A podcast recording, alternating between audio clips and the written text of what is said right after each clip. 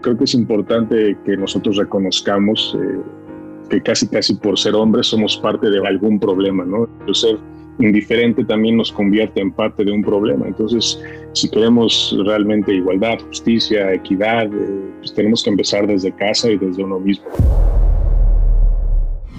De hombre a hombre, el podcast creado por